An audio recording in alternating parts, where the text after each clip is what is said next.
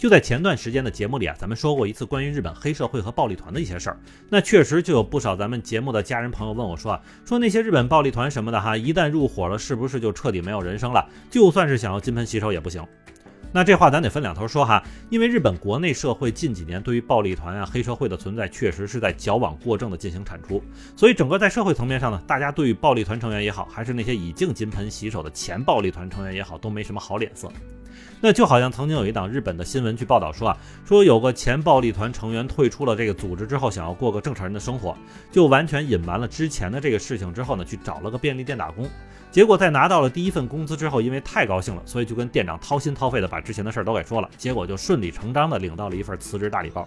其实倒也不是日本社会多么不通人情啊，只不过这个暴力团虽然在某些角度上属于合法组织，但是其本身存在这件事儿也确实挺招人烦的。那么所以就有了咱们今天节目的这个内容哈，就是有些退下来的暴力团成员也琢磨着，如果社会就是不接受自己的话，那干脆咱们就自己抱团，再成立一个哈老老实实的公司吧。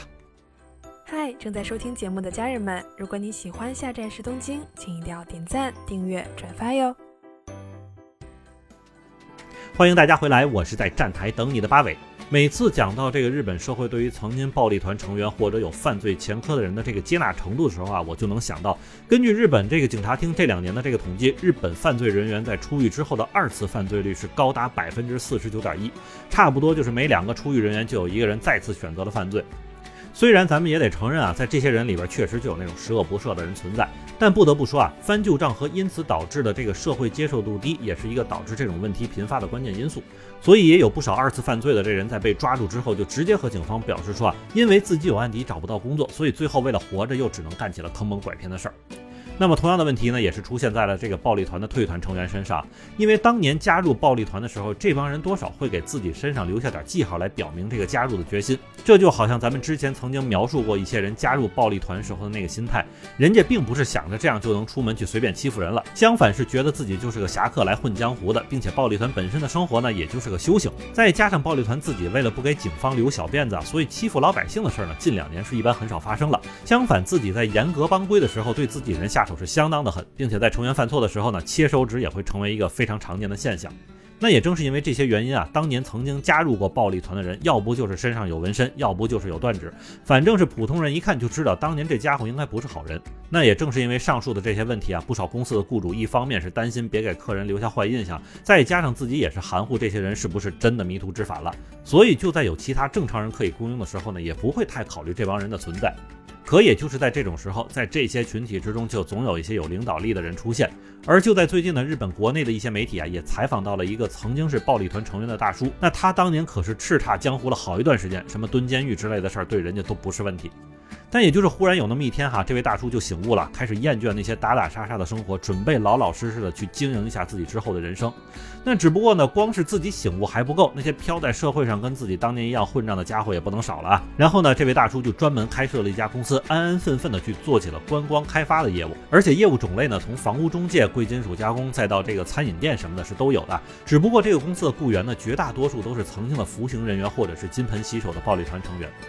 那当这个电视台的人采访到这家公司的时候，发现真的是太有画面感了。因为一堆堆当年这个凶神恶煞的人，现在都老老实实的变成一个好员工的时候，这种反差感还真是让人一时难以接受。甚至这位大叔的秘书都是刚刚出狱一年的服刑人员。并且为了能够让自己的员工可以真正从之前的这个阴影中走出来，这位大叔可以说是连员工的这个家庭事务都要操心着。比如，就有一位是曾经的暴力团的这个员工想和女友结婚了，结果这女方家长一听是暴力团的前成员啊什么，那立马就得反对啊。随后呢，这位大叔就是各种出面担保，保证这个小伙子早就改邪归正了，巴拉巴拉的，才让女方家长同意了这件事儿。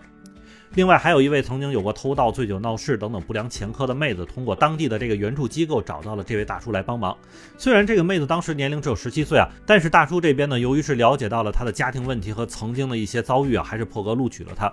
只不过这妹子在入职两周之后，就忽然无故旷工了四五天。期间呢，也有不少这个公司同事说啊，说是不是这女孩子就觉得这个工作太累了，然后不想吃苦，就又干起了偷东西的这个老本行了呢？但是大叔本人还是保持着最开始的一个信任态度，甚至专门为这个妹子去定制了红色的工作服，说是这女孩子应该是都爱漂亮吧。最后呢，这位妹子还真是没让人失望，在失踪了几天之后，终于出现了。虽然不出所料的是，她在重新回到了这个正常工作生活之后呢，确实就是因为觉得不适应，想打了退堂鼓。但是能够让她回来的原因呢，也是因为大叔所开的观光开发公司呢，能够给她一种归属感。那么对着自己这位失踪又回来的员工，大叔所做的就是拿出了那件红色的工作服，和对他说了一句：“来，打起精神，继续工作吧。”